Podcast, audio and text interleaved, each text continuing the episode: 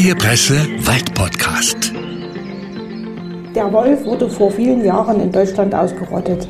Er galt als Feind, als Nahrungskonkurrent. Als sich aber vor einigen Jahren im Grenzgebiet zwischen Deutschland und Polen bzw. Tschechien die ersten Wölfe wieder ansiedelten und Wolfsrudel Nachwuchs bekamen, wurde das von Naturfreunden bejubelt. Er steht in Deutschland unter strengem Schutz. Mittlerweile werden jedoch immer mehr Stimmen laut, das Raubtier zur Jagd freizugeben. Mehr noch, manche hätten am liebsten, dass er wieder verschwindet. Der Grund dafür sind vor allem Wölfe, die besiedelten Gebieten zu nahe kommen oder jene, die in Schafherden einfallen. Bernd Dankert, Referent für Artenschutz im sächsischen Umweltministerium, kennt die Argumente für und gegen den Wolf nur zu gut. Mit ihm möchte ich mich in dieser Folge meines Podcasts darüber unterhalten, welche Rolle der Wolf im ökologischen Gleichgewicht hat, ob er hierher gehört oder nicht und was Menschen im Umgang mit dem Wolf falsch machen. Herr Dankert, äh, wenn wieder einmal die Vermutung aufkommt, dass ein Wolf ein Schaf gerissen hat, ist der Aufschrei groß. Können Sie das verstehen? Ja, natürlich. Jeder, der Tiere hält oder gerade auch Schafe hält, der möchte nicht, dass sie über den Wolf in den Nahrungskreislauf eingehen, sondern hat für seine Tiere eine ganz spezielle Verwertung vorgesehen. Ob er sie persönlich essen möchte, ob er sie einfach nur halten möchte als Streicheltiere, sind seine Vorstellungen. Und wenn man dann morgens auf die Wiese kommt und die Tiere sind nicht mehr da oder liegen tot da, dann erfreut das keinen Tierhalter. Sind Sie ja hier im sächsischen Umweltministerium speziell oder auch für den Wolf oder beziehungsweise für das Thema Wolf da. Können Sie das mal erläutern, was Sie da eigentlich konkret machen? Hier im also ich bin so gesehen auch für den Wolf da, denn meine Funktion nennt sich Referent für Artenschutz. Und ich habe verschiedene Tierarten zu betreuen, aber auch den lebensraumbezogenen Waldbiotope mit zu betreuen. Immer dann, wenn es um Naturschutz geht, Naturschutzfragen dort zu berücksichtigen sind, dann liegt das bei mir auf dem Tisch. Also der Wolf ist auch Teil meiner Arbeit, aber weit nicht nur. Mhm. Und können Sie auch den, äh, sag ich mal, diese, diese Diskussion um den Wolf nachvollziehen? Sagen Sie, das ist teilweise auch vielleicht übertrieben oder, oder verstehen Sie das? Oder wo liegt gerade der Grund, dass man eben den Wolf so als zentrale Figur in Deutschland sieht, was den Artenschutz betrifft und was eben aber auch die, die verschiedenen Meinungen dazu betrifft? Das ist philosophisch fast zu sehen, das Ganze, oder man müsste einen Psychologen fragen. Ist natürlich so, eine Tierart, die lange nicht da war und die irgendwo mit uns Menschen dann ja doch interagiert, von der wir aber nicht wissen, wie sie reagiert, wie sie kommt, also die uns irgendwo Angst macht, weil wir nicht wissen, was alles damit passiert.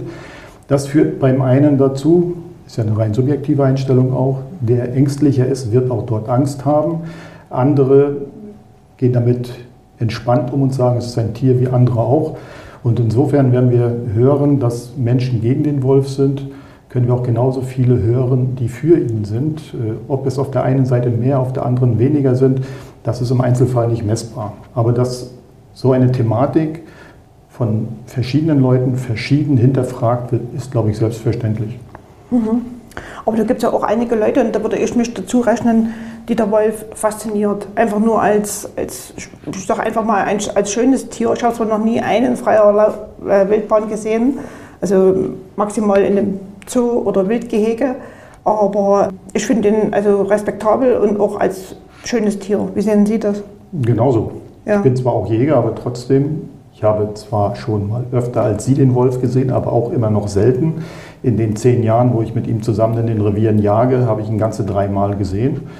Aber auch da würde ich Ihre Meinung teilen. Ja, ein respektables Tier, das aus meiner Sicht auch hierher gehört, seinen Platz hier hat. Aber auch diese Bewertung sieht jeder aus einem anderen Blickwinkel dann. Ja, könnte es auch sein, dass es vielleicht am Menschen selber liegt, der vielleicht auch den einen oder anderen Fehler macht im Umgang mit dem Wolf, insbesondere eben die, die Schafhalter, weil die sind eigentlich die, diejenigen, die in der Öffentlichkeit stehen, wenn es darum geht, dass es Wolfsangriffe gegeben hat. Also ich habe noch nie jetzt irgendwie bei uns gehört, dass der Wolf einen Menschen angegriffen hätte. Was machen die vielleicht falsch? Oder was, was könnte man denen empfehlen, um sich vielleicht besser vor Wolfsangriffen zu schützen? Falsch machen die Tierhalter in aller Regel erstmal nichts, weil sie ihre Schafe ja traditionell häufig schon immer so geschützt haben. Und schon immer ging ohne den Wolf. Wenn der Wolf dazukommt, dann ist eben das, was früher als Schutz galt, heute eben nicht mehr möglich. Gerade ist leider immer noch möglich, Tiere in Anbindehaltung, also einzeln an der Kette, am Strick, anzubinden, das macht Also Sie wenig meinen jetzt Sinn. konkret die Schafe, die kann man jetzt auf, der Weide anpflocken. Es gibt Ja? einzelne Tierhalter im ländlichen Bereich, die ihre Schafe immer noch angepflockt haben. Ja, mhm. Und das ist natürlich, könnte man sagen, das Wort Nahrungskette kriegt dann eine neue Bedeutung, Mhm. äh, aber das ist natürlich ein Umgang, das geht im Wolfsgebiet nicht. Und deswegen beraten wir ja die Tierhalter. Es gibt tatsächlich auch einen Herdenschutzberater, der kann angerufen werden, der kommt vor Ort, der schaut sich an, wie man seine Tiere gerade schützt. Und der empfiehlt dann, ob der Schutz gut ist, schätzt er erstmal ein und empfiehlt dann, was unter den konkreten Bedingungen als möglich und sinnvoll erscheint. Und das, was wir empfehlen, das wird auch zu 100 Prozent durch den Freistaat Sachsen gefördert. Das heißt, der Tierhalter selbst trägt nicht mal die Kosten für das, was er dann an verbesserten Herdenschutz, an verbesserten Tierschutz sich anschafft. Und das ist der Weg, den wir versuchen zu gehen, weil natürlich, wenn Wölfe kommen, ist der Hauptkonflikt nicht der Konflikt Wolf-Mensch, sondern der Konflikt Wolf- und Weidetierhaltung. Ja. Lassen Sie uns das mal ein bisschen konkreter machen. Also was sind denn dann so ähm, Schutzmaßnahmen gegen den Wolf?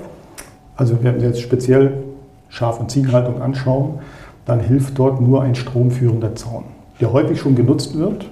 Der muss aber mindestens 90 cm hoch sein. Und das sind diese typischen Euronetze oder Netzzäune, die unter Strom stehen. Äh, idealerweise wird man 1,5 bis 1,10 hohe Netze nehmen, denn der Wolf ist in erster Linie ein Laufjäger und wenn er an ein Hindernis kommt, dann versucht er sich durchzugraben. Und in dem Moment würde er einen Stromschlag bekommen und er lernt sehr schnell, wenn er einmal Negativkontakt hatte, dann lässt er in aller Regel von den Tieren, die dahinter stehen, ab. Aber nicht erst seitdem der Wolf da ist, gibt es für die Tierhalter die Pflicht für eine Tierhalterhaftpflichtversicherung, weil Ausbrechen von Tieren, von Nutztieren aus ihren Zäunungen gab es schon immer aus verschiedenen Gründen. Das kann witterungsmäßig sein, dass der Zaun umfällt. Es können Wildschweine oder andere Wildtiere den Zaun umrennen und dann kommen die Tiere raus. Und insofern gibt es eben keinen hundertprozentigen Schutz, aber wir versuchen eben weitestgehend den Konflikt zu minimieren. Und da der Tierhalter ja ohnehin täglich eine Zaunkontrolle macht, hat er ja relativ schnell den Überblick, ob sein Zaun noch steht oder eben nicht. Was nicht hilft, sind halt Zäune, die nicht stromführend sind. Äh, versetzen wir uns jetzt mal in die andere Seite, also in den versuchen es zumindest in den Wolf hinein zu versetzen. Warum sucht er überhaupt dann die Nähe vielleicht von menschlichen Siedlungen oder eben die Nähe von Schafherden? Also man kann da ja sagen, er hat ja auch vielleicht Futter und Nahrungsquellen im Wald. Ist es einfach er. einfacher oder für ihn? Die nutzt er ja auch hauptsächlich, denn wir wissen aus Nahrungsanalysen, dass der Anteil von Nutztieren in der Nahrung des Wolfes ein bis zwei Prozent ausmacht. Also reine Zufallsnahrung. Und deswegen setzen wir ja auch in der Beratung darauf, möglichst schnell diesen Schutzstand mit Elektronetzen zu haben, damit der Wolf erst gar nicht lernt, dass Nutztiere leichte Beute sind, dass er dort Respekt hat. Warum haben wir diesen Konflikt? Der Mensch hat genau wie der Wolf, braucht er einen Lebensraum für sich und seine Familie, um sich zu ernähren ja irgendwo. Und wenn diese Lebensräume sich überschneiden, dann kann es natürlich zu Konflikten kommen. In der Mehrzahl der Fälle werden wir den Wolf, so wie Sie auch sagen, nicht sehen, nicht wahrnehmen, weil er eigentlich tatsächlich, und das ist auch so, den Menschen meidet, wenn er ihn als Menschen auch wahrnimmt. Aber gerade die Dörfer liegen auch im Rudelterritorium. So ein Rudelterritorium kann zwischen 10.000 bis 40.000 Hektar groß sein und wenn dort ein Dorf drin liegt, eine Dorflage ist und die Menschen nachts schlafen, dann wird der Wolf, ähnlich wie es die Rehe, Wildschweine und Hasen machen, eben auch diese Dörfer passieren. So, das, das ist halt sein Lebensraum, den er komplett nutzt. Und ihn dort komplett rauszubekommen, wird nicht gelingen. Aber wir wollen eben erkennen, wenn ein Wolf es wiederholt tut, beziehungsweise wenn er im Ort etwas Interessantes gefunden hat, was ihn dazu veranlasst, immer wieder hinzukommen. Weil daraus kann problematisches Verhalten entstehen und das wollen wir schnell erkennen, um es dann im Prinzip abzustellen. Kann sein, er hat eine Futterquelle auf einem Komposthaufen, wo man sagt, bitte keine tierischen Abfälle drauf. Kann aber auch sein, aus welchem Grund auch immer, interessiert er sich auf einmal für Hunde oder Katzen, die in der häuslichen Umgebung sind und dann kann tatsächlich problematisches Verhalten daraus erwachsen, wo man dann über Vergrämung oder schlussendlich auch über eine Entnahme nachdenken muss und auch durchführen muss. Also Entnahme heißt auf Deutsch gesagt Abschuss. Abschuss, Fangen, je nachdem, wie man Ja. es am besten machen kann. Ja. Wir hatten jetzt einen Fall, wo wir in Vorbereitung einer Vergrämung einen Wolf, der eben immer wieder in die dörfliche Nähe gekommen ist, gefangen haben. Der sollte dann mit Sendehalsband entlassen werden äh, in die freie Natur wieder. Allerdings hat sich bei der Untersuchung durch den Tierarzt herausgestellt, er ist so geschädigt, dass er ohnehin nicht lange lebensfähig ist und schon gar nicht auf Dauer in der freien Natur selbstständig lebensfähig ist. Und der Tierarzt hat ihn dann gleich eingeschläfert. Ja, mhm. geschädigt heißt in dem Fall? Er hatte Verletzungen im Gelenkbereich gehabt, hatte viele Entzündungen gehabt und das, äh, der eine Lauf, das eine Bein war vermutlich gebrochen, verwachsen. Also er konnte, deswegen war er vermutlich auch im dörflichen Bereich unterwegs und hat auf Komposthaufen Futter gesucht, weil er nicht mehr jagen konnte. Ja, okay. Vielleicht können wir mal erst mal noch mal erklären, wie viele Wölfe sind Ihrer Kenntnis nach eigentlich in Sachsen unterwegs? Also Wolfsrudel und, und Wolfs wir Oder Wölfe überhaupt, Wolfsichtungen. Und seit wann, seit wann ist das überhaupt ein Thema? Weil es gab eine lange, lange Zeit, da hat man darüber gar nicht geredet, obwohl die vielleicht doch da waren und wir haben es gar nicht so in der Öffentlichkeit wahrgenommen. Ja, das ist immer die Frage, sind die, gelten die Wölfe als ausgestorben? Waren sie ausgestorben? Das ist immer die Frage, Definition ausgestorben. Wenn wir sagen, alles, was sich nicht mehr reproduziert, ist ausgestorben, dann ist tatsächlich so, dass der Wolf über mehr als 100 Jahre keine Reproduktion auf dem Territorium hatte, was wir heute die Bundesrepublik nennen.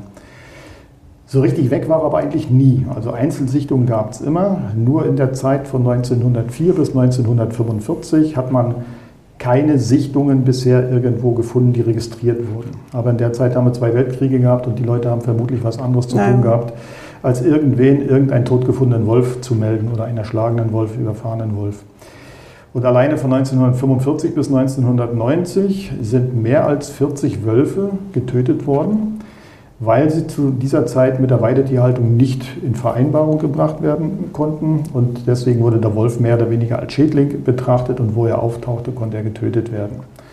Das ist mit Inkrafttreten des Bundesnaturschutzgesetzes als Umsetzung der FFH-Verordnung, also der Europäischen Schutzverordnung, im Prinzip geändert endet diese Zeit. Der Wolf wurde geschützt und die einzelnen Tiere hatten jetzt die Chance, auch einen Paarungspartner zu finden. Und dann gab es tatsächlich im Jahr 2000 den ersten belegten Nachwuchs von Wölfen in der Lausitz, also das erste Rudel, was sich etabliert hatte.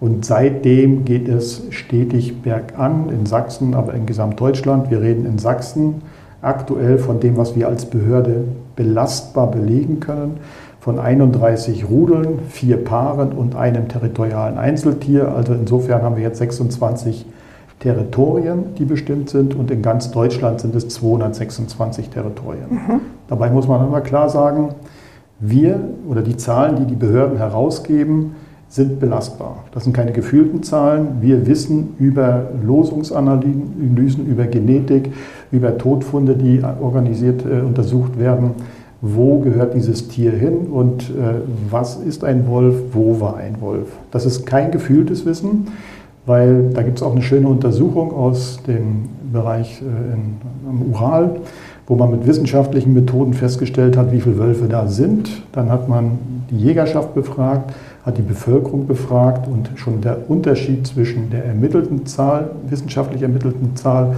und der Befragung der Jäger war der Faktor 126 und der zur Bevölkerung nochmal ein ähnlicher Faktor obendrauf. Ne? Also mhm. man, häufig glaubt man, es sind viel mehr da, weil Wölfe eben hochmobil sind. Wenn sie in der Nacht 60, 70 Kilometer laufen, kann ein Wolf an verschiedenen Stellen gesehen oder könnte gesehen werden. Und das führt eben dazu, dass man denkt, Mensch, hier war ein Wolf, da war ein Wolf, da war einer, wir haben alle einen gesehen, überall Wölfe. Und dabei mhm. war es einer. Ja. Ich hatte ganz am Anfang ja gesagt, dass so meines Wissens nach die Wölfe ja über Polen und Tschechien eingewandert sind. Kann man das so, so beschreiben, dass es entlang sozusagen dieses Grenzverlaufs ist? Also, Na, wir wissen oder, beziehungsweise auch in Erzgebirgskram die meisten Rudel vielleicht dort sind? Nee, nee, kann man so nicht beschreiben, hm? weil wir wissen ganz sicher aus den genetischen Untersuchungen, dass unsere Wölfe genetisch von der nordostpolnischen Population abstammen und über eine Nordroute über Polen dann in die Lausitz gekommen sind. Und von der Lausitz aus hat sich im Prinzip, wenn man so will, eine neue Teilpopulation gegründet. Ist ja auch mhm. immer die Frage, wie viele Populationen haben wir? Das ist doch alles eine Metapopulation. Ja, aber jetzt muss ich als Behörde wieder sagen, im Jahr 2007 hat die Europäische Kommission einen Vorschlag erarbeiten lassen, wie viele verschiedene Wolfspopulationen wir in Europa unterscheiden. Und diesen Vorschlag haben sie in allen Mitgliedstaaten diskutiert, mit allen Mitgliedstaaten. Äh, und zum Schluss haben alle Mitgliedstaaten diesem Vorschlag zugestimmt, dass wir zehn verschiedene Populationen in Europa unterscheiden können. Wohl wissend, dass viele genetisch miteinander schon zu tun haben. Aber die Unterscheidung wurde so getroffen, dass man gesagt hat, entweder wir können sie genetisch unterscheiden, die einzelnen Populationen, oder aber die Wölfe die eine genetische Herkunft haben, sind so weit voneinander äh, entfernt, dass es keinen direkten Austausch der Tiere untereinander gibt. Und so ist zum Beispiel die mitteleuropäische Flachlandspopulation entstanden, zu der auch unsere Wölfe gehören, wissend, ja, sie stammen aus dem großen genetischen Pool aus Ostpolen hinten, aber sie sind eben so weit entfernt, weil ganz zentral Polen war wolfsfrei zu der Zeit. Und deswegen wurde das als eine Population oder Teilpopulation, wenn man so will, gewertet. Mhm.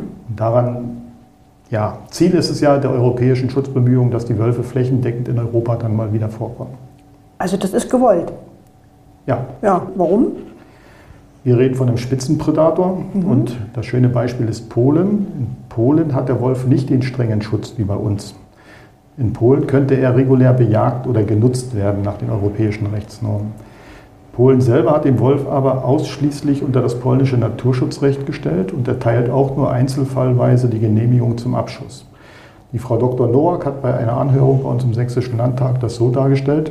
Wer ist das, Frau Dr. Nowak? Müssen Sie die, beschäftigt, die Frau Dr. Nowak beschäftigt sich in Polen mit Wolfsmonitoring und hat einen guten Überblick, was mhm. in Polen passiert. Mhm.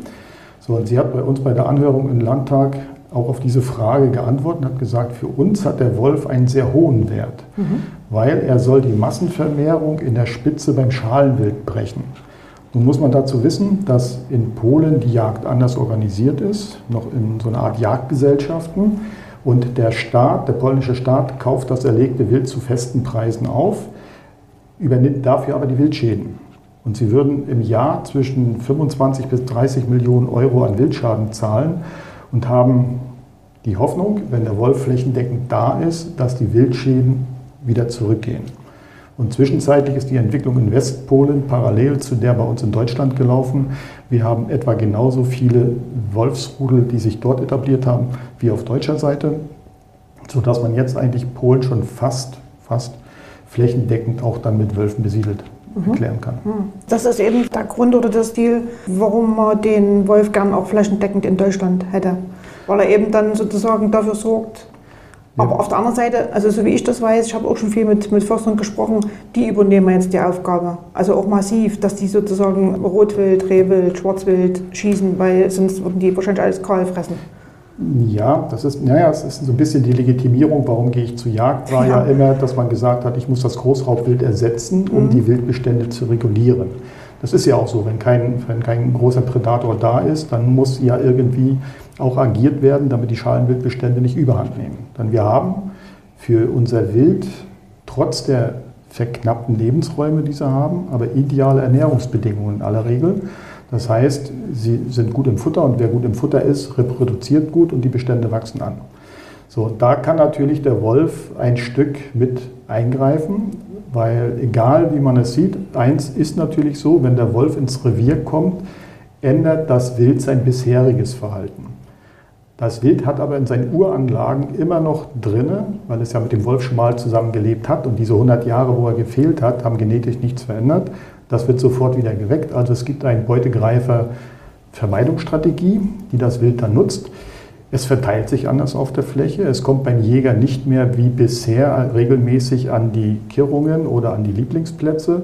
Also ja, das Wild wird aufmerksamer und ich als Jäger, als menschlicher Jäger, muss auf diese Veränderung auch mit einer veränderten Taktik äh, im Prinzip im Wald die Jagd ausüben, wenn ich erfolgreich jagen will. Mhm. Das ist natürlich auch etwas, das fällt dem einen leichter, dem anderen schwerer. Aber das ist halt dieses Beutegreifer-Beutesystem, in dem der Jäger mit drin steckt. Äh, und wenn sich da was verändert, dann muss man sich anpassen. Aber ich hatte eigentlich bis jetzt so in den Gesprächen mit Förstern, wenn es um das Thema ging, nicht unbedingt äh, das Gefühl, dass sie den Wolf als Konkurrenten sehen. Das mag sein, dass er, weil er noch nicht so häufig ist, noch nicht so gesehen wird. Äh, Kann es aber auch sein, dass vielleicht die Jäger den gerne auch als Jagdtrophäe hätten? Das Das müssen aber wir nicht. trennen, müssen wir jetzt trennen, dürfen, dürfen sie sowieso nicht. Reden wir über Förster, reden wir über Jäger. Ja, Weil der Förster hat ja in aller Regel einen klaren Auftrag äh, für seinen Wald, für den Erhalt. Er soll die Nutzschutz- und Erholungsfunktion im Wald sichern. Äh, Wir kennen die Situation draußen in den Wäldern, die Schadereignisse, die gerade da sind. Also der Waldumbau muss laufen. Äh, Insofern spielt Jagd natürlich eine sehr große Rolle, um angepasste Wildbestände zu haben, damit wir auch die jungen Bäume tatsächlich groß wachsen lassen können. Und wenn der Wolf da unterstützt, ist jeder Förster sicherlich dankbar. Es gibt diesen schönen Spruch, der mal stimmt, aber nicht immer.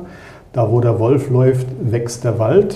Äh, Das kann helfen beim Waldumbau.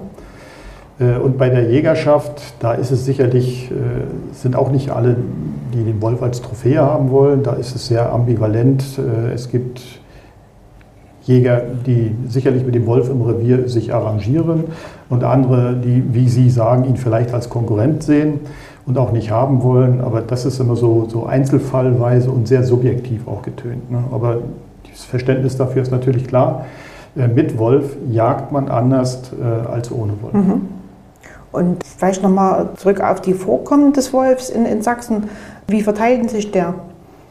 Schwerpunkt ist nach wie vor Ostsachsen, also in den Kreisen Görlitz und Bautzen haben wir die meisten Rudel. Dann zieht sich das in den nördlichen Waldgürtel, wenn man so will, nach Nordsachsen rüber bis ins Leipziger Seenland hinein. Und wir haben jetzt die ersten Etablierungen im Erzgebirge, erst auf tschechischer Seite, wir vermuten jetzt auch auf deutscher Seite zwei, vielleicht drei Rudel, äh, aber wir müssen, wie gesagt, bestätigen erstmal, dass sie wirklich da sind. Äh, Das wird jetzt so der letzte größere äh, Naturraum sein, der durch die Wölfe erschlossen wird, weil der Wolf braucht mehr oder weniger große zusammenhängende Waldgebiete, weil da auch das Wild drin ist, was er für sich als Nahrungsquelle braucht.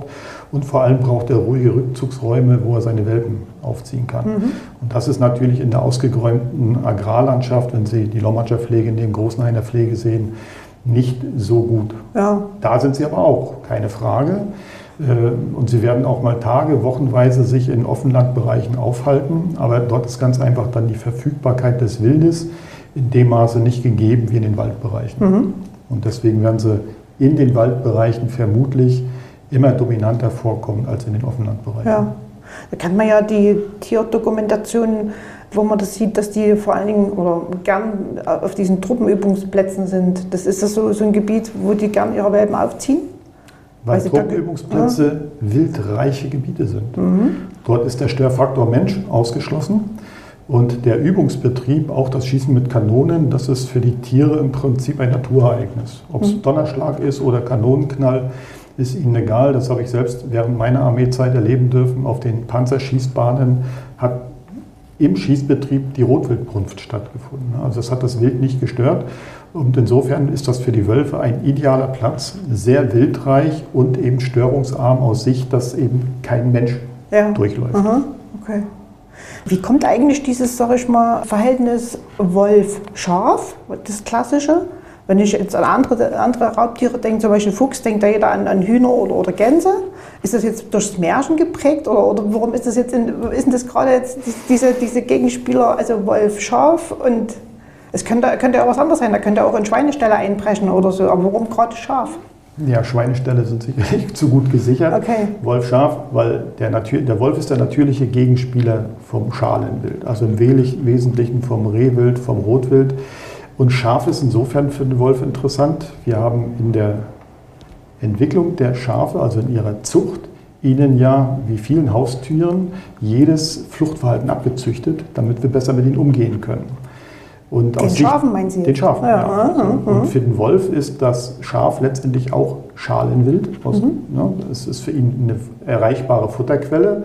Und wenn die Futterquelle eben nicht geschützt ist, dann wird er sie annehmen. Mhm. So, und das ist ja auch dann immer die Frage, wenn er einmal die Gelegenheit hat, dann wird er auch mehrere Schafe töten. Das macht aber jeder Beutegreifer. Das macht der Fuchs im Hühnerstall. Solange sie Mhm. stimmt. Mhm. flattern, fängt er sie. Und weil aus Sicht des Beutegreifers kann er in dem Moment mit wenig Energieaufwand viel Energie sich schaffen, von der er dann ja tagelang leben würde. Mhm. Wir lassen es bloß nicht zu, weil wir es wegräumen. Das passiert ihm draußen nicht, wenn er ein Stück Rotwild aus dem Rotwildrudel jagt und hat das bekommen, dann ist der Rest des Rudels weg. Hm. Die stehen nicht und gucken zu. Aber unsere Schafe haben eben dieses Fluchtverhalten nicht mehr und deswegen bleiben die am Ort oder in der Nähe und deswegen geht der Wolf dann eben unter Umständen noch auf mehrere Tiere gleich. Ja, okay. Aber er würde auch andere Tiere nutzen, wenn er dann so gut rankommen könnte. Mhm. Und wie ist Ihre Einschätzung jetzt so aktuell? Also hat das zugenommen, abgenommen, ist gleich geblieben? Also die, die Zahl der Schafsrisse? Das kann man ja bei uns auf der Seite der Fachstelle nachlesen. Da gibt es auch die Jahresstatistik dazu. Äh, es hat einen Anstieg gegeben bis zum Jahr 2020. Dann war es mal weniger, jetzt haben wir wieder ein bisschen mehr. Also es ist ein ständiges Auf und Ab. Äh, hängen viele Faktoren damit zusammen. Wenn man das runterrechnet auf Risse pro Rudel, dann sind wir eher in der Abnahme. Mhm. Das heißt also, mehr Wölfe heißt nicht gleich mehr Schaden. Mhm. Aber wenn man rein die Zahlen sieht, dann ist es natürlich erstmal so, ja, 170 äh, oder 180 äh, Rissvorfälle, die entstanden sind mit 500, 600 toten Tieren. Jedes ist natürlich eins zu viel, das ist mhm. keine Frage. Mhm. Aber auch da muss man eben sehen, es sind viele Tiere dabei, die eben noch nicht so geschützt sind, äh, wie man es empfiehlt, damit der Wolf eben Schwierigkeiten hat, an die Nutztiere heranzukommen. Und das ist eben der Schwerpunkt, den wir auch im Wolfsmanagement setzen, dass wir versuchen wollen, möglichst vielen Tierhaltern den Schutz näher zu bringen. Es wird ja auch gefördert, eben 100% Förderung, gerade bei den Tieren, Schafe, Ziegen und bei Gatterwild. Andere Tierarten, Nutztierarten sind selten betroffen, kommt auch mal vor. Äh, aber dort wird dann im Einzelfall geguckt, was ist da los. Mhm. Und bekommt jetzt jeder Landwirt, wenn er das meldet, sein Tier ersetzt? Also wenn es tatsächlich, also muss er das nachweisen, ist er an der Nachweispflicht, dass es der Wolf war? Oder nee, er ist nicht in der Nachweispflicht. Wir haben das in staatliche Strukturen aufgenommen. Bei der Fachstelle Wolf gibt es Nutztieresgutachter. Wir haben ja ein 24-Stunden-Bereitschaftssystem, dass die Leute, wenn sie die Vermutung haben, dass ihr Tier durch den Wolf zu Tode kam, anrufen können äh, und dann wird schnellstmöglich innerhalb von 24 Stunden eine Rissbegutachtung durchgeführt. Heißt, unsere geschulten Leute kommen raus, schauen sich das Tier an und suchen nach bestimmten Rissmerkmalen. Mhm. Denn wenn der Wolf tötet, tötet er durch Beißen, muss also seine Spuren hinterlassen. Man kann nicht zwingend sagen, war es jetzt der Wolf oder ein großer Hund, aber es reicht aus, wenn ein großer Kanide als Verursacher festgestellt wurde, denn es wird in der Masse der Fälle der Wolf gewesen sein. Äh, und insofern hat dann der Tierhalter, wenn er einen Mindestschutz hatte, einen Anspruch auf Entschädigung. Mhm. Wie hoch ist die? Unterschiedlich, je nach Tierart, je nach Alter, je nach Rasse. Äh, es wird dann im Prinzip der Marktwert zum Zeitpunkt mhm. ermittelt. Und ja. dafür haben die, die Fachstelle ist ja bei uns LFUG, also unser Landesamt für Umwelt, Landwirtschaft und Geologie. Dort sitzen auch die Landwirte drin. Dort sind die entsprechenden Tabellen verfügbar und der Schadenausgleich selber wird dann über die Landesdirektion Sachsen vorgenommen. Mhm. Und machen das in der Regel die Landwirte oder sagen Sie, manche sind dann vielleicht so verbittert oder, oder versuchen es gar nicht erst oder glauben gar nicht dran, dass sie was kriegen? In der Masse der Fälle würde ich sagen, machen sie es. Es ist natürlich auch eine Frage, ist es bekannt? Äh, wir, wir haben es ja bekannt gemacht und äh, es ist ja auch in den Medien immer mal mhm. wieder mit drin. Es wird auch immer wieder aufgerufen, Sichtungen zu melden, aber auch Risse zu melden. Es mag Tierhalter geben, wenn sie für sich schon einschätzen, dass der Schutz eben nicht da war oder im Extremfall das angepflockte Schaf, wo er weiß, ich kriege keinen Schadenausgleich, mhm. dass der es dann vielleicht nicht meldet. Das ja. kann sein, aber ich denke, die Masse der Tierhalter meldet es schon. Ja. Ich habe vor kurzem eine sehr große Herde bei Lösnitz gesehen, das ist bei Aue, also im Erzgebirgskreis. Die hatten diese Herdenschutzhunde bei sich. Was halten Sie von denen? Wenn sie funktionieren, eine tolle Sache. Aha. Aber natürlich braucht so ein Herdenschutzhund durchgängig seine Schafe. Daran muss ich auch denken, wenn es dann Winter wird und ich keinen Weideaustrieb habe, dann muss ich auch im Hofbereich im Prinzip für die Hunde die Möglichkeit haben, dass sie bei Schafen sind. Mhm. Und natürlich äh, muss der Hund auch so funktionieren, dass er seine Aufgabe wahrnehmen kann. Und bei uns in unserer Landschaft, die ja einigermaßen intensiv genutzt ist, sollte es kein Herdenschutzhund sein, der sich auch mit Menschen großartig äh, anlegt, weil das kann dann mehr Komplikationen bringen als Hilfe. Hm. Aber ansonsten ist der Herdenschutzhund ja ein Tier, was nicht mit dem Hirtenhund zu verwechseln ist. Hm. Er bringt sich zwischen der potenziellen Gefahr und seinen Schafen die er als seine Rudelmitglieder sieht, in Stellung und allein durch Imponiergehabe, also großer Körper, tiefe Stimme, versucht er die Gefahr abzudrängen. Ja. Und das klappt eigentlich sehr gut, wenn die Hunde funktionieren. Wir Aha. hatten unseren Schäfer Neumann in der Lausitz, der den ersten großen Schad, Schaden hatte 2002, der sich als erster dann mit diesen Herdenschutzhunden beschäftigt hat und auch tatsächlich, nachdem er die hatte, nie wieder einen Schaden zu verzeichnen hatte. Mhm. Hat auch immer gesagt, lass mir die Wölfe in Ruhe, die kennen meine Hunde, die kennen meinen Zaun, Ja. die haben sich miteinander arrangiert, das funktioniert. Ja. Aber was ist denn das gerade das Geheimnis dann von, von diesen Herdenschutzhunden? Weil von der Körpermasse oder von vielleicht von der Schleue oder was weiß ich, sind die ja ebenbürtige Gegner. Gehen die sich dann sozusagen aus dem Weg, weil die wissen, dass sie können sich gegenseitig eine. Ja, der Wolf ist insofern ein kleiner Angsthase, Ja. weil er ist ein Laufjäger. Und wenn er sich verletzt und nicht laufen kann, kann er keine Beute mehr machen. Insofern ist er ein großer Gegenüber, wo er für sich, vermute ich mal, die Entscheidung trifft, hier hast du keine Chance oder würdest dich schwer verletzen. Insofern lässt er dann ab, beziehungsweise geht gar nicht erst hin. Aber auch da muss man schauen, äh, es gibt verschiedene Herdenschutzhundrassen, sie sollten aus Arbeitslinien kommen, damit sie eben auch funktionieren. Und wir haben über hunderte Jahre keine Erfahrung mehr mit diesen Hunden gehabt. Und auch das muss man wieder letztendlich neu lernen. Und auch die werden gefördert. Aber natürlich, das ist ein Zusatzaufwand, den der Schafhalter betreiben muss auch. Äh, Und so ein Herdenschutzhund, eine Unterhaltung ist auch nicht ganz billig. Ja, habe ich schon gehört. Also die Anschaffung, Futter, Tierarzt, alles, was damit zu tun hat, das sind zusätzliche Kosten, die der Tierhalter hat, wo man dann eben auch gucken muss, dass man möglichst über Fördermittel und verschiedene andere Maßnahmen es so gestaltet, dass es kein zusätzlicher Kostendruck ist. Und mit einem Hund ist es ja meistens nicht getan, aber bei vielen Tieren, wenn man große Herden hat. Also wir empfehlen ab 100 Schafen im Prinzip, wenn man einen Herdenschutz und sich anschaffen möchte, mindestens zwei. Ja, und außerdem ist es für, fürs Tier schöner, wenn es zu zweit sind. Ne? Mhm. Genau, nicht so allein. Wie hoch ist denn eigentlich die Wahrscheinlichkeit, wenn ich im Wald spazieren gehe, dass ich tatsächlich mal einem, einem Wolf begegne? Gäbe es da bestimmte Tageszeiten oder was weiß ich, bestimmte Gegenden, wo die Wahrscheinlichkeit höher ist als in anderen? Und wenn das so wäre, muss ich da Angst haben? haben? Also Angst braucht man grundsätzlich keine haben. Und einem Wolf begegnen, jetzt könnte man sagen, die Wahrscheinlichkeit geht gegen Null, weil selbst in den jetzt seit 20 Jahren äh, oder bei, in den Gebieten, wo die Wölfe 20 Jahre anwesend sind, gibt es Menschen, die haben den nach wie vor nicht gesehen. Die wissen, er ist da. Ja, wir haben ja auch gleich hier in der Dresdner Heide seit drei Jahren im Prinzip ein Wolfsrudel, die Nachwuchs haben. Fragen Sie mal, wie viele Dresdner den gesehen haben, obwohl die Dresdner Heide intensivst genutzt wird. ja. Und wenn ich das bei mir sehe, allerdings jage ich ausschließlich im Wald, da sieht man es sowieso nicht so häufig, aber ich habe in all den Jahren vielleicht dreimal bei der Ansitzjagd den Wolf gesehen, bei Drückjachten häufiger, weil dann gehen sie ja wie anderes Wild auch im Treiben mit äh, und, und lassen sich dort durch die Treiberfront im Prinzip dirigieren und führen. Aber es ist ein großer Zufall, einen Wolf beim Spazierengehen sehen, Ja. zu sehen. Aha. Also da könnte ich Ihnen keinen Tipp geben, wo Sie hingehen können und einen sehen. Funktioniert nicht, würde ich. Ja. selber machen. Aha. Dann hätten wir auch nicht die Probleme, sie zu fangen. Weil wir wollen sie auch besendern und einen Wolf zu fangen und dort einen Sender anzubekommen, ist sehr, sehr aufwendig. Mhm. Das Besondere macht man, um zu wissen, wo sie sich aufhalten? Es geht zum einen darum, das Raum-Zeitverhalten äh, herauszubekommen. Wo wandern sie hin, wo wandern sie ab und so eine Geschichten alles. Also es ist rein aus wildbiologischer Sicht auch äh, der Versuch zu wissen, was passiert hier mit unseren Wölfen. Das ist ein Projekt, was wir jetzt in Sachsen haben. Es gibt ein Landesbesenderungsprogramm. Es wird nicht auf ewig laufen, weil es sind Wildtiere. Ja. Die sollen das machen, was die Natur für sie vorsieht. Sie sollen wild leben.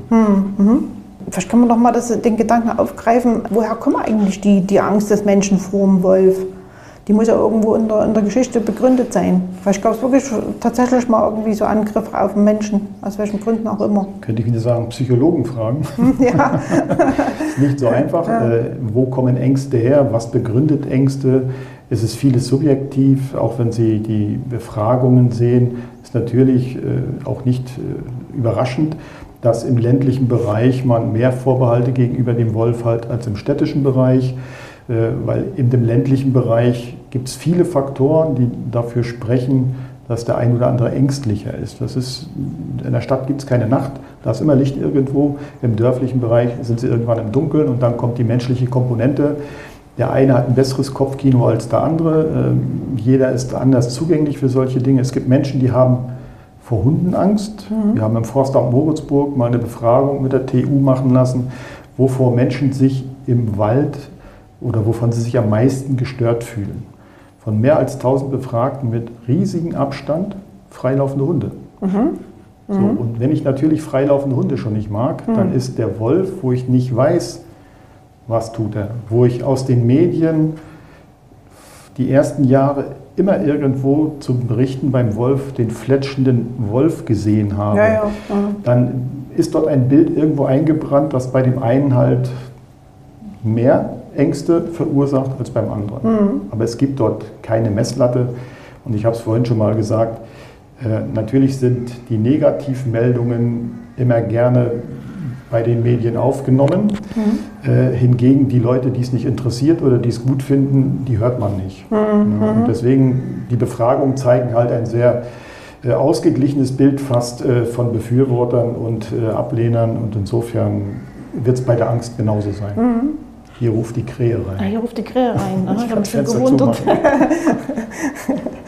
Jetzt ist der Wolf ja schon eine ganze Weile in Deutschland ausgerottet. Ist das gezielt gemacht worden, also dass da direkt auch abgeschossen worden ist? Also es gab ja dann auch mal so, so eine Ja, so es war gesellschaftlich gewollt, dass keine ja. Wölfe da sind. Man ja. muss sich jetzt ja mal in Zeiten zurückversetzen, als man hinterm Haus seine Lebensversicherung in Form einer Ziege und einer Kuh hatte. Und wenn diese Lebensversicherung durch den Wolf getötet wurde, dann waren Familien richtige Nöte. Ja. Und es war erklärtes Ziel, ab Mitte des 17. Jahrhunderts im Prinzip Wölfe nicht mehr haben zu wollen. Und es gab Prämien, es gab allerdings auch eine Zeit lang sogar Strafandrohung bei Tötung eines Wolfes, mhm. weil man für die höfischen Jagden keine Wölfe mehr lebend fangen konnte, ja. um sie dann bei der höfischen Jagd freizulassen zum Töten. Mhm. aber das war eben äh, Anfang des 18. Jahrhunderts gewesen und seitdem ist eigentlich konstant der Wolf verfolgt worden mit dem Ziel, sie komplett wegzubekommen. Mhm. Hat man dann ja auch weitestgehend geschafft.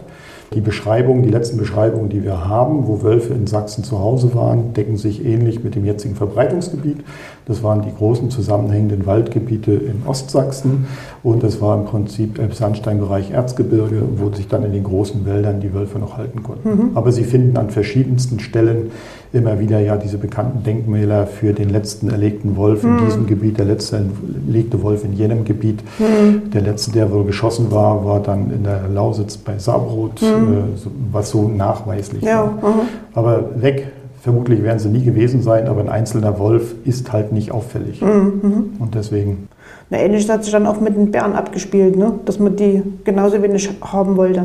Haben wir jetzt am Ende sozusagen, am Ende der Nahrungskette eigentlich der Mensch nur noch. Also direkt Raubtiere in dem Sinne, also die jetzt immer da waren, kenne ich nur einen Fuchs, ich wollte gerade sagen, ist immer die Frage ja, in welchen Dimensionen, wo ja. bin ich gerade unterwegs, welche Nahrungskette verfolge ich. Weil, na klar, der Fuchs ist auch ein Spitzenpredator mhm. für sein Klientel. Er ernährt sich ja zu mehr als 80 Prozent von Kleinsäugern. Mhm. Äh, da ist er noch da, auch flächendeckend da. Äh, der Wolf hat halt eben den Makel mitgebracht, dass er auch im Bereich der Nutztiere äh, mitgenutzt hat und deswegen hat man ihn intensiver verfolgt mhm. äh, und ihn tatsächlich dann auch aus der Natur weggebracht. Ja. Mit dem Ergebnis, die Vermehrung des Schalenwildes ging dann los. Wir haben ja auch die landwirtschaftliche Produktionsbedingungen geändert, also deutlich mehr Ertrag auf den Feldern, heißt mehr Energiefutter für die Tiere auch gebracht, äh, was die Schalenwildbestände dann ja auch genutzt haben. Mhm. Und äh, dann griff der Jäger als Regulator ein. Ja. Und jetzt kommt halt wieder einer noch dazu. Mhm. Und wenn jetzt angenommen mal, äh, sie werden dann wieder flächendeckend in Deutschland vertreten, die Wölfe, wäre dann irgendwann der Punkt auch erreicht, wo man sagt, man gibt ihnen zur Jagd frei? Würden Sie das äh, befürworten? Oder? Ich sage es mal so, der Prozess der Unterschutzstellung war ein demokratischer Prozess, der letztendlich über Gesetzgebungsverfahren dann abgeschlossen wurde. Und so wird es auch bei der Bejagung sein. Auch da wird es wieder Gruppenbildung geben. Man wird eben, ich will nicht sagen Sympathisanten, sondern man muss eben für seine Gruppe werben. Äh, und wenn in diesem Prozess dann irgendwann mal der Punkt erreicht ist, dass die, die den Wolf bejagen wollen, in diesem demokratischen Prozess halt äh, die Stimmenmehrheit haben, dann wird es dort eine Veränderung geben. Mhm. Aber das Ziel ist ja nicht mehr, ihn komplett wegzubekommen dann, sondern tatsächlich in einem möglichst ausgewogenen Verhältnis äh, zu lassen, dass die Konflikte weitestgehend minimiert sind. Mhm. Er ist ein Wildtier und ja, da wo sie Probleme machen, muss man sicherlich mal zugreifen auch können, zugreifen können. Aber das kann man ja jetzt schon im mhm. Einzelfall. Mhm. Und ob es dann mal eine Bejagung gibt über Jagd- und Schonzeiten, ob es über eine Quotenregelung solche Dinge gibt, ähnlich wie wir es in Sachsen beim Graureiher, beim Fischreiher äh, machen, alles denkbar, aber wie gesagt, dazu müssen erstmal die demokratischen Grundprozesse ablaufen und der Schutzstatus des Wolfes muss gelockert werden, damit er dann einer Nutzung im Prinzip zugeführt werden kann, Mhm. wie auch immer die dann aussieht. Aber jetzt ist grundsätzlich Jetzt- verboten. Also, Grundsätzlich ist gar keine Jagd möglich. Er hat einen strengen Schutzstatus. Ja. Ja, basierend, das können wir zurückgehen, Berner Konvention und was alles. Äh, schlussendlich war es dann die FFH-Richtlinie, wo er in Anhang 2 und 4 gelistet ist für Deutschland, eben als prioritäre Art oder eben als streng geschützte Art. Und damit sind nur Ausnahmen im Einzelfall zulässig, die dann auch festgeschrieben sind, was Voraussetzung ist. Und danach wird jetzt ja auch gehandelt. Ja, mhm. Siehe, ich habe die Schafe gut geschützt und wiederholt dringt er in gut geschützte Tierbestände ein. Dann kann man sagen, okay, jetzt hat er hier gelernt, sich tatsächlich an Schafen zu bedienen Mhm. und seinen äh, Futterbedarf zu decken und dann kann so ein Tier auch entnommen Ja. Was aber leichter gesagt als getan ist. Und da gibt es ja immer wieder auch Berichte und Erzählungen darüber, dass ein sogenannter Problemwolf sich in Siedlungen aufhält, oder was weiß ich jetzt auf einer Weide spazieren geht, auf einem normalen Wanderweg, habe ich vor kurzem erst irgendwo gesehen oder gehört. Was halten Sie von dem Begriff Problemwolf? Oder ist es eher andersrum der Mensch, der das mit seinem Verhalten problematisch macht? Problemwolf ist natürlich eine rein menschliche Definition, weil Natur kennt ja auch keinen Schaden in dem Sinne. Ne? Insofern ist es für uns Menschen und für unsere Vorstellungen ein problematisches Tier, weil es halt nicht in unsere Schablone passt. Was den Wolf dazu treibt, in oder an dem Ort zu sein, das kann mannigfaltig sein. Das kann einfache Futterfindung sein, weil eben äh, tierische Abfälle über den Zaun geworfen werden oder auf dem Komposthaufen sind. Das kann sein, dass dort eine Futterquelle ist, vom Katzenteller beginnend bis sonst was, wo er einfach nur rankommt. Und dann ist er natürlich ein Wildtier, was einfach Futter bekommen kann, wird einfach Futter nehmen. So, aber das ist natürlich ein Verhalten, was wir nicht wollen und was auch dazu führen kann, dass es wirklich vielleicht mal problematisch werden könnte, wenn viele schlechte äh, zusammen oder Zufälle aufeinanderstoßen. Ne? Wolf in der Enge getrieben im Hinterhof, jemand geht noch äh, aus dem Haus zum Schuppen oder was auch immer äh, da passieren kann. Und deswegen werden so eine Tiere im Prinzip dann möglichst schnell erstens erkannt werden, dann vergrämt, also durch Schmerz zuführen kann es sein, dass er sagt, okay, das ist eine schlechte Gegend für mich, dann bin ich weg. Oder eben, wenn das nicht hilft, dann muss er eben auch getötet werden. Ja. Kommt das häufig vor oder nur wenige Prozent? Also wir haben 20 Jahre oder mehr als 20 Jahre Wölfe in Sachsen und wir haben mit dem Wolf, der dann eingeschläfert wurde, über nach dem Einfang, äh, ist das der zweite, der bei so einer Maßnahme getötet wurde. Also wir haben einen direkten Abschuss gehabt und ansonsten eigentlich im Rahmen von Managementmaßnahmen. Ja, mhm. Also eher selten.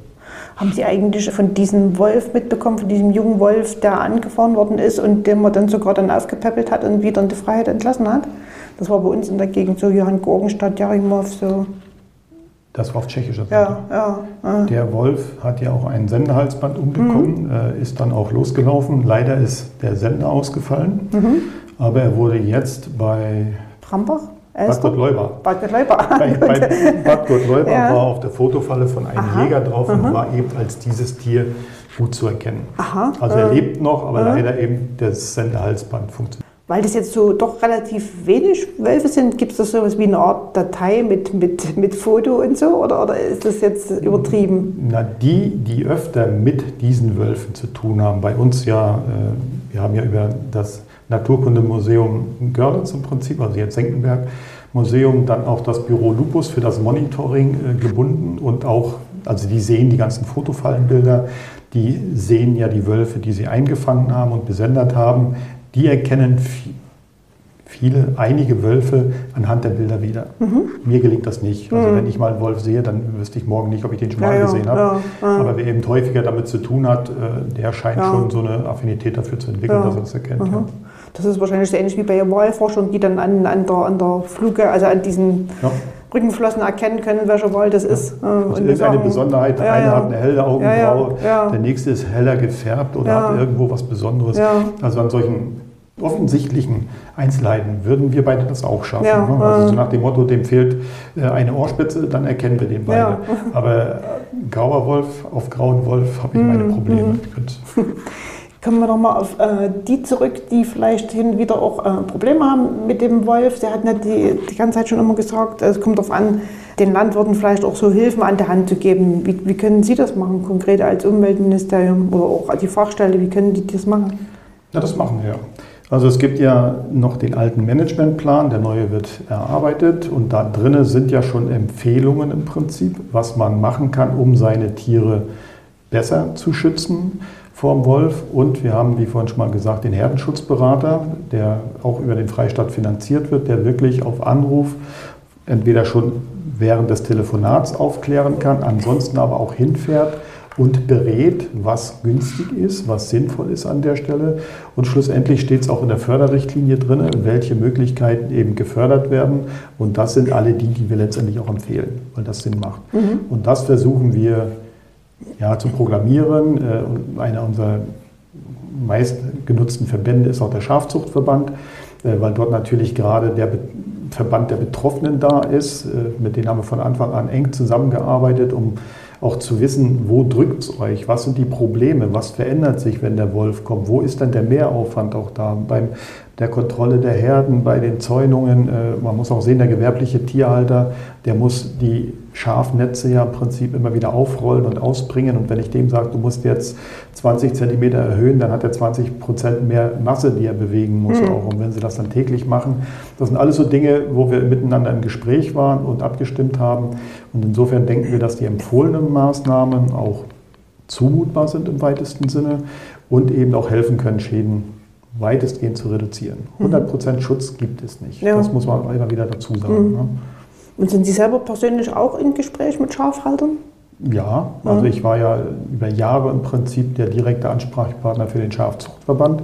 Und ich habe selber ja auch ein paar kleine Schafe im Wolfsgebiet und insofern äh, interessiert es mich natürlich auch, mhm. wie die Entwicklung da vorangeht ja. und dass und, es vorangeht. Und wie schützen Sie selbst Ihre Schafe?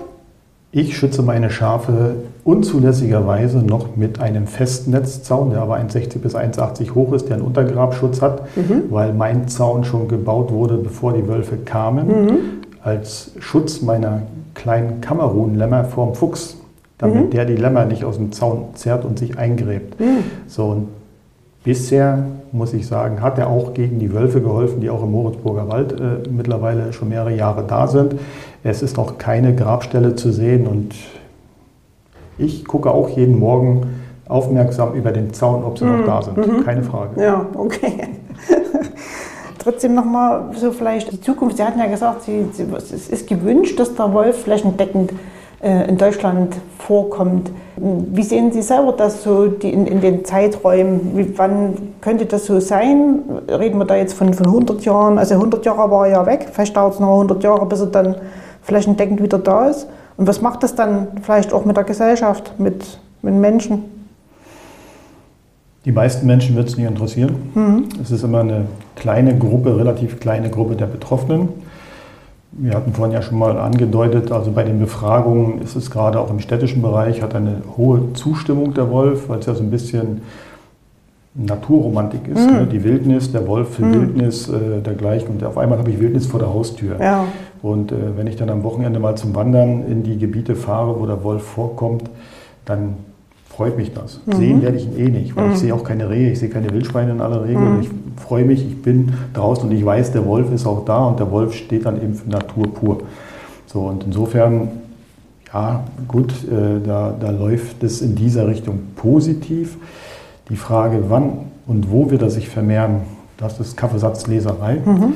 Wir erleben gerade eine kleine Stagnation, also die, die exponentielle Entwicklung, wie manche sagen, also eine sehr deutliche Entwicklung mit Zunahmen von 20 bis 35 Prozent pro Jahr. Das konnte im letzten Monitoringjahr so nicht bestätigt werden. Und der Wolf muss jetzt eben sich die Gebiete weiter westlich erobern. Und dort kommen wir in Bereiche hinein, die verkehrstechnisch noch besser erschlossen sind als unsere. Mhm. Sie müssen mehr Verkehrswege äh, überqueren. Das wird zu mehr Totenwölfen mhm. führen mhm. auch. Äh, und bis sich dann zwei in einem Gebiet finden, wo sie Nahrung und Rückzugsraum haben, um dann wieder ein Rudel äh, zu bilden, wird schwieriger. Aber es läuft an und wir haben außer im Saarland in allen Bundesländern bestätigte Wölfe. Mhm. Also sie sind schon da und in vielen Bundesländern eben auch schon Rudelstrukturen. Mhm. Das heißt, dort werden jährlich Welpen geboren und die wandern dann nach einem, spätestens zwei Jahren in aller Regel ab und suchen mhm. sich alleine ihren Lebensraum. Also es wird in den nächsten Jahren in allen Bundesländern weiter vorangehen. Mhm. Im einen dynamischer als im anderen vielleicht, aber dem Thema wird sich kein Bundesland mehr entziehen können. Ja, und außer jetzt, dass der Mensch ein Problem für einen Wolf darstellt und vielleicht auch Autoverkehr und, und, und Autobahnen, wo er dann überfahren wird, ähm, haben die noch andere Probleme, die Wölfe? Also weil sie sagen, wenn das, wenn das stagniert, dass sie vielleicht auch irgendwelche Krankheiten ähm, jetzt haben, Na, die sie vorher nicht hatten? Über die Krankheiten sind wir einigermaßen gut im Bilde, mhm. weil aktuell wird noch jeder tote Wolf, der gefunden wird, äh, im Institut für Zoo- und Wildtierforschung in Berlin untersucht, woran sie denn gestorben mhm. sind. Mhm. Wenn er überfahren wurde, ist klar, das ist relativ mhm. einfach. Ja, sie haben noch andere Probleme. Äh, das können eben, die Großen werden ja immer von den Kleinsten dann bedrängt, sprich von Viren und Bakterien. Mhm. Also wir haben Staubeerkrankungen beim Wolf, wir haben Reutererkrankungen beim Wolf. Äh, das sind auch dann Krankheiten, die Verluste gerade bei den Welpen dann mit hervorrufen können und so eine Geschichten. Also es gibt schon noch Krankheiten, die auch beim Wolf dann äh, im Prinzip auftreten und den Bestand mit regulieren können. Das ist mhm. aber Natur, so ist es nun mal. Äh, und ansonsten die äußeren Gefahren ist hier tatsächlich in erster Linie der Verkehr, muss man mhm. sehen. Auch wenn Sie ja bei uns auf der Seite schauen, gibt es ja auch eine Statistik über die tot aufgefundenen Wölfe und da ist, glaube ich, mit drei Viertel Todesursache der Straßenverkehr dabei. Ja, mhm. also es ist halt ein mobiles Tier, was eben viel und weit läuft und ja. dabei viele Straßen quert und das bringt es dann eben mit sich. Mhm. Das ist also so. Aber wer sich in der Kulturlandschaft hier etablieren will, der muss lernen, eben damit umzugehen. Und da gibt es den einen, der lernt das schneller und der andere mhm. lernt es halt nicht so schnell. Mhm. Was, was, halten Sie so von Erzählungen, äh, dass äh, sich Wölfe auch mit, mit Haushunden paaren? Ja, das sind keine Erzählungen, das sind Tatsachen. Das stimmt. Mhm. Äh, gerade da, wo wenig Wölfe sind und Paarungspartner fehlen, mhm. in dem Sinne gibt es sowas. Wir haben das im Jahr 2003 bei uns ja auch gehabt, konnte auch genetisch dann belegt werden. Zu der Zeit wollte man es nicht und hat deswegen gesagt, also wir entfernen die Welpen aus der Natur, damit sich eben in der sich gründenden Population mhm. nicht gleich die Hundegene verstärkt mhm. vortragen. Und danach haben wir in Sachsen keinen Fall der Hybridisierung mehr feststellen mhm. können. Mhm. Es gab den letzten in der Nähe, auf, auf tschechischer Seite gab es einen Fall der Hybridisierung und was hier in Deutschland war, ist der Fall in Thüringen gewesen auf dem Truppenübungsplatz Ortruf, hat sich im Prinzip die Wölfe mit einem Labrador gepaart äh, und hat dann eben äh, schwarze Junge äh, mhm. mitgehabt. Mhm. So, die mhm. wurden dann aber auch letztendlich dann äh, zur Entnahme, sprich Abschuss freigegeben. Mhm. Soweit ich weiß, haben sie die wohl auch weitestgehend alle bekommen. Mhm. Und ist das, oder was ist die Gefahr oder der Schaden dabei, wenn die Hybridisierung, sagen Sie, also wenn sich Wolf und, und Hund mischen, paaren? Dass sie dann, dass sie, dass sie irgendwie Eigenschaften haben von dem Hund, was eben sozusagen das wieder die Nähe zum, zum Menschen herstellt, oder? Also wissenschaftlich belegt ist da so richtig noch nichts. Aha. Der Professor Kotraschall forscht ja nördlich von Wien schon seit vielen Jahren daran. Er hat einen Rudel Wölfe Hand aufgezogen, einen Rudel Hunde Hand aufgezogen, Straßehunde, um mal zu schauen, wie weit hat sich der Wolf vom Hund oder der Hund vom Wolf entfernt vom Verhalten. Äh, wie weit ist der Hund überhaupt noch selbstständig oder braucht er immer den Menschen? Also hochinteressante Dinge, die man auch über äh, Mediatheken mit einsehen kann. Also das wissen wir nicht. Und die mhm. Hybriden sind im Gesetz nach bis zur dritten Generation sogar so geschützt wie die Originale, mhm. Äh, weil man geht davon aus, wenn sie draußen in der freien Natur aufwachsen, entwickeln sie dieselben Fähigkeiten wie die Wölfe, weil mhm. sie durch die trainiert ja, und angelernt ja, werden. Das Problem der Hybriden tritt viel mehr auf, wenn solche Tiere in menschliche Haltung kommen. Mhm. Siehe Wolfshunde. Ja. Weil wenn zu viel Wolf drin ist, mit Eintritt der Geschlechtsreife, diese Tiere in aller Regel nicht mehr beherrschbar sind, mhm. weil die ticken anders. Ja. Die lassen sich nicht wie ein Hund abrichten, sondern machen ihrs. So, und das ist dann für die Menschen das Problem. Die werden mhm. nicht bissig. Es gab da mal wohl in den 70er, 80er Jahren als diese Kampfhundgeschichten dort äh, ihre Hochzeit hatten, auch die Versuche, Wolf in den Kampfhund mit einzukreuzen, um halt Beißkraft und was man sich alles gedacht hat, mit reinzubringen, um in Hundekämpfen halt erfolgreicher zu sein. Das hat so nie gegriffen, mhm. weil dann kam wieder das Wesen des Wolfes durch, der will nicht kämpfen. Ja. So, und deswegen wurden solche Tiere teilweise einfach dann ausgesetzt. Und da gibt es in den Niederlanden und auch in den USA verschiedene Einrichtungen, die solche Tiere aufgenommen haben und in Großgehegen ihnen dann hm. noch ein Leben äh, oder das Leben fristen lassen bis zum ja, Tode. Okay. Jetzt noch die letzte Frage vielleicht. Also wie Sie persönlich, das hat man ja ganz am Anfang schon mal angerissen, den, den Wolf sehen als ein Wesen oder Tier, vor dem man Respekt haben sollte und oder, oder, und, oder ein Tier, was auch zur Natur bei uns gehört. Wie sehen Sie das? Also ganz klar gehört der Wolf für mich in die Natur und Respekt muss man vor jedem Wesen haben. Vom Wolf genauso wie vor der Ameise. Und immer dann, wenn ich mich nicht respektvoll verhalte und das Tier bedränge oder vielleicht sogar äh, Qualen zuführe, dann muss man damit leben, dass das eine oder andere Tier sich eben wehrt mit seinen Mitteln, die es hat. Mhm. Anders ist es natürlich, wenn sie unprovoziert, wie vorhin gesagt, auffällig werden, gerade auch gegenüber Menschen, mhm. dann muss man eben auch mal handeln. Mhm. Aber die Optionen sind alle da, die liegen auf dem Tisch. Wir sind nicht zum Stillhalten verpflichtet, wenn es tatsächlich mal zu Problemen kommt. Mhm. Und was halten Sie von Wölfen in Zoos und Wildgehegen? Sagen Sie, da gehören Sie nicht hin? Meine Kinder sind mit mir nie in Zoos gekommen, mhm. weil ich persönlich mit Zoos, ich sehe es anders. Mhm. haben alle, natürlich haben sie eine Aufgabe und auch eine wichtige Aufgabe und das ist auch richtig so, aber ich hatte für mich und meine Familie immer den Vorteil, in der freien Natur mich bewegen zu können und auch weil ich eben Jäger bin, äh, Naturerlebnis bieten zu können, wo man Tiere eben in der Freiheit sehen kann. Mhm. Und insofern bin ich nicht der große Zoogänger. Mhm. Und am Ende wäre er dort ja in einem Käfig, egal ob es ein großes Gehege ist oder. Zootiere haben oft eben das Problem, da wird man jetzt von Zooseite sofort Mordio schreien, ja.